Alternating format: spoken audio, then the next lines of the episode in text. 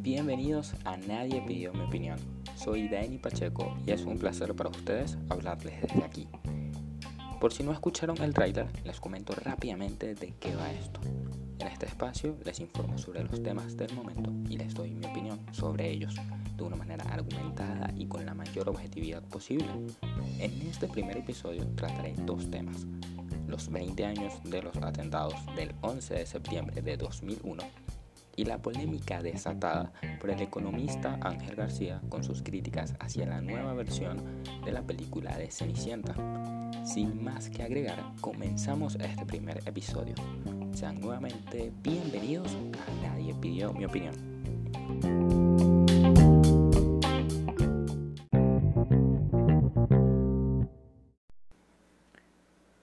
Bueno, después de esta introducción, ya es momento de hablar acerca del primer tema, los 20 años de los atentados del 11 de septiembre de 2001.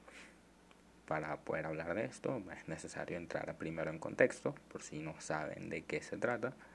Eh, y bueno, básicamente la historia de, estos atentados eh, fueron los del peor ataque terrorista ocurrido en los Estados Unidos en un plan orquestado por el grupo Al Qaeda, cuatro aviones fueron secuestrados, dos impactaron contra las torres gemelas del World Trade Center, el tercero colisionó con la sede del ejército americano, que sería el Pentágono, y el cuarto tenía como objetivo Washington, D.C., pero terminó estrellándose en Pensilvania luego de que los pasajeros lucharan contra los secuestradores los atentados del 11 de septiembre, también conocidos como los atentados del 9-11 o los atentados a las Torres Gemelas, dejaron un saldo de 2.966 muertos y marcaron un antes y un después, tanto en Estados Unidos como en el mundo. Tras lo sucedido aquel día, se inició la denominada guerra contra el terrorismo, de lo que podríamos hablar después, eh, también hay que destacar algo como que las cabinas de los aviones comerciales se modificaron para que solo pudieran ser abiertas desde la parte de la tripulación. Y bueno, esto sería nada más por mencionar algunos datos importantes. Pero realmente los estragos del 11 de septiembre de 2001 son más de los que podría mencionar en este podcast, en este episodio. Y 20 años después seguimos hablando de ellos el dilema entre el 11 de septiembre y las bombas de Hiroshima. Se preguntarán por qué estoy eh, diciendo esto. Y bueno, también para contarles un poco de, lo específico que quiero hablar acerca del tema Torres Gemelas, es que hace unos días pude escuchar, eh, o mejor dicho, pude ver en una discusión de Twitter acerca de los atentados que una persona comentó que Estados Unidos ha vendido durante 20 años la mentira de que aquel ataque ha sido el mayor de la historia cuando ellos, es decir, Estados Unidos, le lanzó dos bombas a Japón. Sinceramente me sorprendió ver que muchas personas estaban de acuerdo con ese argumento y en lo personal discrepo. Creo que comparar lo sucedido entre Japón y Estados Unidos con lo sucedido entre Afganistán y Estados Unidos es absurdo y además son contextos muy distintos. Para no extenderme tanto, les comentaré brevemente lo que pasó entre Japón y Estados Unidos. En la Segunda Guerra Mundial, Japón ataca la base militar estadounidense de Pearl Harbor y esto hizo que los americanos participaran en la guerra. Luego de la victoria de los aliados, es decir, el grupo donde estaba Estados Unidos y Gran Bretaña, de alguna manera los americanos respondieron al ataque japonés lanzando dos bombas a las localidades de Hiroshima y Nagasaki, que obviamente dejaron secuelas muy grandes en la historia de ese país y se podría decir que en la historia oriental. Si bien no se puede aplaudir el ataque de Estados Unidos, la realidad aunque muchos no lo acepten, ya sea por ideologías, por un resentimiento o un odio que realmente es inexplicable hacia Estados Unidos, es que había justificaciones para hacerlo. En primer lugar, porque Japón decidió atacar a Estados Unidos primero, e incluso cuando sabían que sus su grupos, el eje, Japón, la Alemania nazi estaban perdiendo la guerra, decidieron no ceder, o sea, decidieron continuar en vez de rendirse y buscar eh, alguna solución pacífica, eh, irónicamente una solución pacífica a un conflicto eh, tan desastroso como lo fue la Segunda Guerra Mundial.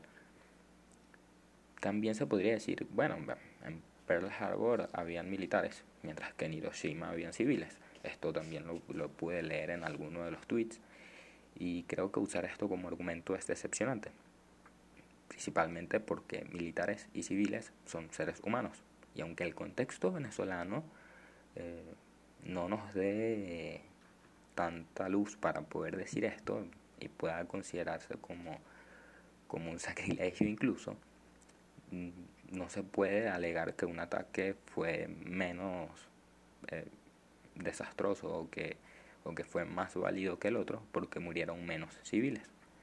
Nuevamente, ninguno de los dos puede ser aplaudido, pero el imperio japonés, que apoyaba a la Alemania nazi, y a una Alemania nazi que por supuesto mató a más personas que la bomba de Hiroshima, no quería ceder. Por último, es evidente que Japón no se quedó con el resentimiento de las bombas lanzadas por Estados Unidos, sino que asumió errores como imperio, los corrigió y hoy en día son una potencia mundial aliada precisamente de Estados Unidos tal vez son una de las razones, eh, o algunas de las razones, por las que discrepo mucho en opinar que, que Estados Unidos está vendiendo una mentira. En especial porque el ataque, eh, los atentados terroristas del 11 de septiembre no causaron conmoción únicamente en la población estadounidense, causaron una, una eh, conmoción en todo el mundo obligaron a las sociedades a mantener un, miedo constante a los ataques terroristas, especialmente en aeropuertos, y cambió la manera de, percibir inclusive algo tan natural como un viaje de un lugar a otro o de un país a otro. Por supuesto, decir que, Estados Unidos está vendiendo una mentira desde hace 20 años es simplemente ver las cosas desde una perspectiva muy cerrada y sin entender que a 20 años todavía los estragos causados por estos atentados siguen incidiendo en la actualidad y en el panorama de Occidente, de Oriente. Es más, podríamos decirlo, que ha causado incidencia en todo el mundo. Esa es mi, mi opinión acerca de lo que, lo que significan estos atentados. Eh, por supuesto, nuevamente repito que no se pueden aplaudir ninguno de los dos, no se puede aplaudir absolutamente ningún atentado, ningún ataque, por ninguna circunstancia, pero la realidad es que los atentados del 11 de septiembre no fueron solamente hacia Estados Unidos, sino hacia el mundo entero. Con esto cerramos el primer segmento, el primer tema.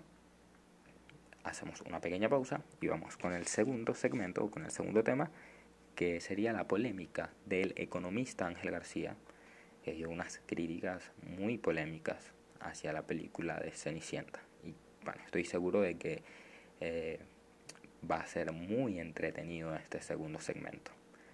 Estamos en Nadie pidió mi opinión y ya regresamos.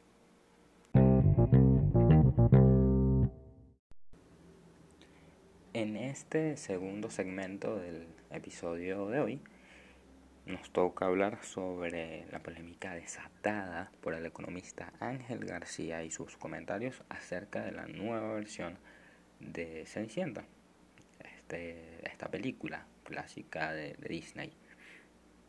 Durante este fin de semana fue tendencia en Twitter eh, sus comentarios. Eh, para entrar en contexto, citaré algunos, o mejor dicho, citaré el primero de ellos, eh, que dice así. El domingo pasado vi con mis hijos de 4 y 10 años esta película. Yo no sabía que aparecería la aberración de una hada madrina hombre, así que me tocó explicarles y dejar claro a ambas que quieren manipularlos y afectarlos, y ambos me entendieron. La publicación de Ángel García fue blanco de críticas y también de comentarios en apoyo. Pero mi opinión, aunque nadie me la haya pedido, es que lo dicho por García es injustificable. Y evidentemente es un comentario homofóbico, pero no tanto como su otra publicación, donde responde a un tweet y dice lo siguiente. Han cambiado la película. Era una hada madrina, no un hombre vestido de homosexual. Es película de niños. Las películas de desorientación sexual y pornografía no son para niños. Que los perturbados mentales esperen al menos hasta los 16 para desorientarlos. Bueno, tras leer esto, hay que hacernos varias preguntas. En primer lugar, ¿quién le dijo a García que había ropa de heterosexuales y homosexuales? ¿Realmente vio la película? Porque en ninguna parte de esta adaptación hay escenas de pornografía. Si lo hubieran, sería algo grave y habría que mandar a Disney. Además, la desorientación sexual, como él lo dice, no existe. Eh, creo que no soy la mejor persona para dar clases de ética y de moral, pero sí puedo decir con convicción que el economista Ángel García puso en duda a través de dos tweets que haya pasado por alguna universidad, o por lo menos que en su casa no le enseñaron a respetar, que todos somos diferentes y aunque no estemos de acuerdo con la ideología, orientación o religión de alguien, debemos respetarla y más aún cuando no le hace daño a nadie. No puedo decir que García sea un mal o un buen economista, a pesar de que si no me falla la memoria, recomendó a los venezolanos ahorrar en bolívares en 2017, un grave error, inclusive si, si no eres economista, pero sí puedo decir a través de sus comentarios que no es alguien capaz de convivir en una sociedad desarrollada, plural y libre. Es irónico que actualmente resida en España, donde hay una gran comunidad LGBT. Pero atacar y enfocar el tema en García tampoco sería lo correcto. Al fin y al cabo, él es también libre de opinar y pensar lo que quiera. Lo correcto es enfocar el tema en aprender a distinguir una película de la realidad. Es absurdo iniciar un debate porque la hada madrina de una película tenga alguna orientación sexual. Dudo que algún padre haya tenido una charla con su hijo luego de ver a Dwayne Johnson cuando hizo el papel de hada madrina. Es más, nadie debería tener una charla con nadie al ver la película de Cenicienta eh, de, un tema, o, mejor dicho, una conversación enfocada en, cuestionar la orientación sexual o, criticar la orientación sexual o posible orientación sexual que tenga la madrina de la película. Porque el papel de hada madrina es un papel. Y ya es un papel incluso de un ser mitológico. Y ni siquiera en la versión original se presentaba como alguien con alguna orientación sexual definida. Es decepcionante ver que en Venezuela pedimos libertad y cambio, pero seguimos atorados en una esclavitud de pensamiento con costumbres retrógradas y que van en contra de lo que llamamos como libertad. No seamos como García, que a su edad todavía piensa que existe ropa para cada orientación sexual o que siendo economista de una gran firma no sepa utilizar términos para una conversación de la cual él no está calificado. Aprendamos a respetar y no aconsejemos a las personas que ahorren en bolívares. Eso sin duda es un error. Es lo que tengo que decir con respecto a este tema, aunque nadie haya pedido mi opinión. Y creo que para finalizar esto y, y tratar de dar algún mensaje un poco más valioso, creo que más allá de ver eh, si la orientación sexual que pueda mostrar un personaje de una película corresponde a, nuestros gustos, lo importante sería eh, tener una conversación con los niños con los que veamos esta película y preguntarles qué fue lo que aprendieron. Y seguramente nos van a dar una lección muy importante y muy valiosa más allá de ponerse a debatir con nosotros si la orientación sexual de la madrina era la idónea o no era la idónea. Esta es mi opinión con el segundo tema. Con esto despedimos eh, ya este programa. Pero para poder hacer una despedida formal, vamos a una pausa y vamos con nuestro segmento final. Esto es Nadie pidió mi opinión y ya regresamos.